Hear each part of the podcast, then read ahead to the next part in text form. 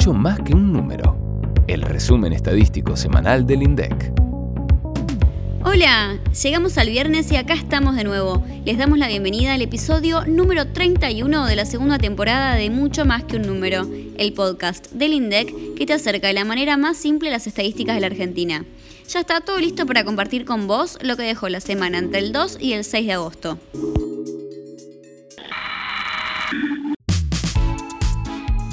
Comenzamos el octavo mes del año con la publicación de la base de microdatos de la encuesta permanente de hogares, la EPH, con datos del primer trimestre de 2021.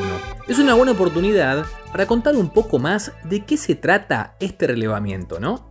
Como su nombre lo indica, la EPH es una encuesta que se realiza a los hogares de 31 aglomerados urbanos de todo el país. Decimos que es permanente porque se realiza todos los años desde que comenzó a implementarse en la década de 1970. Actualmente sus resultados se publican cada tres meses.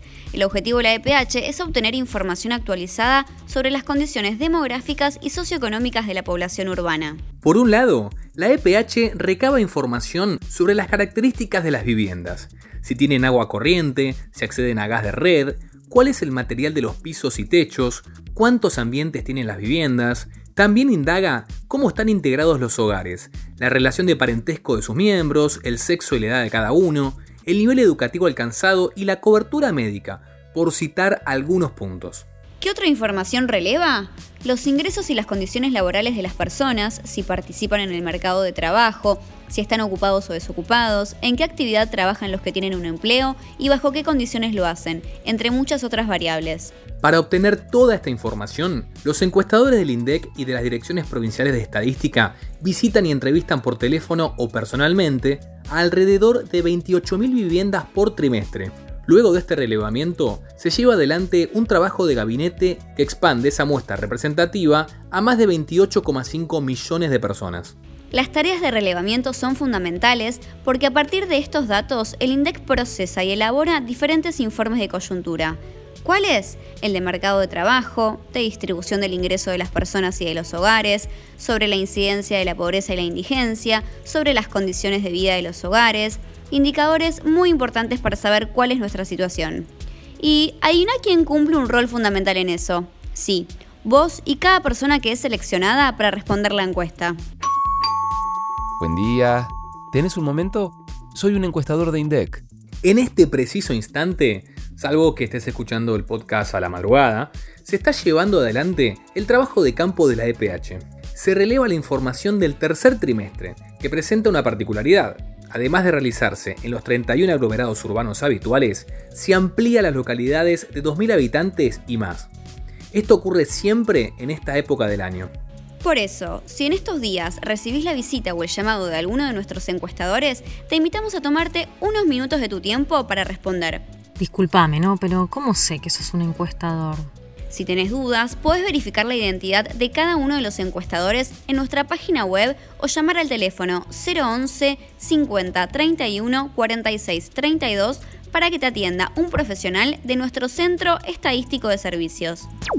Volviendo a lo que nos dejó esta semana, la base de microdatos difundida el miércoles contiene las respuestas de cada uno de los hogares y las personas encuestadas en el primer trimestre del año. Por supuesto, los resultados se presentan anonimizados para resguardar la identidad de quienes participaron. Si tenés ganas de trabajar con esta base pero nunca lo hiciste, te recomendamos que primero leas el documento de diseño de registro y estructura de las bases de la EPH. Ahí encontrás el listado de todas las variables que forman parte de la base y su significado. Ojo, sabemos que no es fácil el comienzo, pero una vez aprendido, la base te permite cruzar los distintos indicadores para obtener vos mismo la información que estás buscando. Anímate y si seguís con dudas, ya sabes a dónde escribirnos ces.indec.gov.ar, nuestro centro estadístico de servicios. Volvamos al calendario. Esta semana difundimos los informes de dos sectores económicos que son muy útiles para entender la evolución de la actividad de nuestro país. El Índice de Producción Industrial Manufacturero, el IPI, y los indicadores de coyuntura de la actividad de la construcción.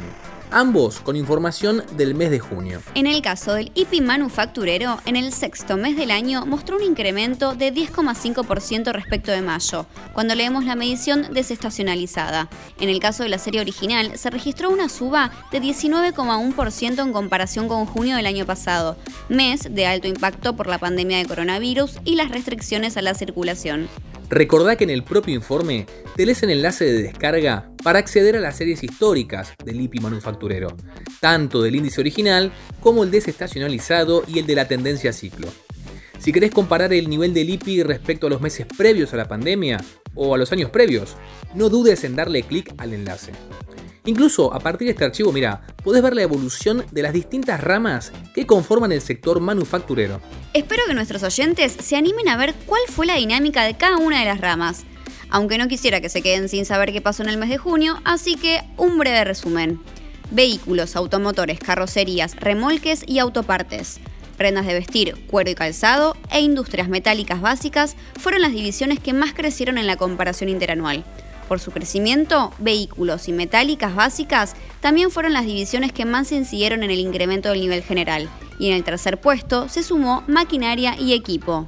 La suba de las industrias metálicas básicas estuvo asociada en parte a la mayor actividad de la construcción, y este crecimiento se reflejó también en los indicadores de coyuntura del sector, particularmente en el ISAC, o con nombre y apellido, el indicador sintético de la actividad de la construcción. En junio, el ISAC registró un incremento de 28,6% en la comparación interanual. ¿Y cuáles fueron los insumos que más crecieron en relación a un año atrás? Hormigón elaborado, asfalto y mosaico graníticos y calcáreos, los tres más que duplicaron el consumo de junio del 2020. Respecto del mes anterior, el ISAC mostró un crecimiento de 6,8% en la serie desestacionalizada. ¿Cuáles fueron en este caso los insumos que lideraron este crecimiento? Yeso, ladrillos huecos y mosaicos graníticos y calcáreos. También en este informe encontrás el enlace de descarga de las series con datos desde enero del 2012, así que te invitamos a que compares con los meses anteriores. Y si te quedas con dudas, Marco te las responde en marco de referencia. Marco de referencia. Es momento de darle un marco de referencia a las consultas que nos hacen llegar al 11 3206 7010 o a través de nuestras redes sociales en Facebook, Twitter, LinkedIn e Instagram, para que el director del INDEC pueda responderles sin intermediarios.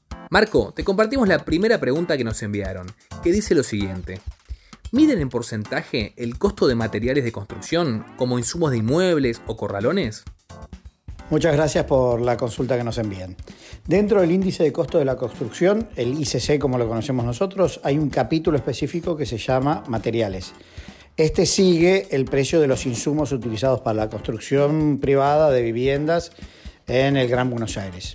Esos valores son relevados en corralones, distribuidores, proveedores y en algunos casos hasta consultas directamente a los fabricantes.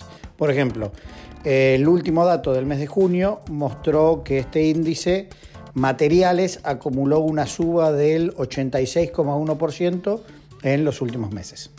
Gracias, Marco. La segunda pregunta también viene por el lado de los insumos. Nos llegó por Instagram y dice, ¿cuál fue el aumento del precio de los materiales metalúrgicos de ahora comparado con hace un año? Como decía, el ICC es el indicador que sigue el precio de los costos de la construcción y además de la apertura de materiales que presenta este indicador, en el archivo, que te estoy dejando el enlace en la descripción del podcast, podés encontrar el detalle de la evolución de los precios de algunos de esos insumos. Por ejemplo, ahí vas a encontrar eh, un índice de aceros que al mes de junio acumuló un incremento interanual de 124,9%. Espero que te haya servido. Gracias. Muchas gracias Marco por la información. Estamos llegando al final del episodio, pero antes de irnos no queremos dejar de contarles lo que nos espera la próxima semana. Vamos a conversar sobre los índices de precios y cantidades del comercio internacional de bienes del segundo trimestre del año. Y siguiendo con el sector externo, se va a difundir la versión en inglés del intercambio comercial argentino, muy requerido por nuestros usuarios internacionales. Además, vamos a estar hablando del indicador sintético de servicios públicos del mes de mayo, las estadísticas de turismo internacional y el porcentaje de utilización de la capacidad instalada en la industria, ambos de junio. Y vamos a compartir toda la información sobre el índice de precios al consumidor del mes de julio. Así que los esperamos el próximo viernes. Y presten atención, que las estadísticas están en todos lados y mucho más que un número se las contamos. ¡Chao!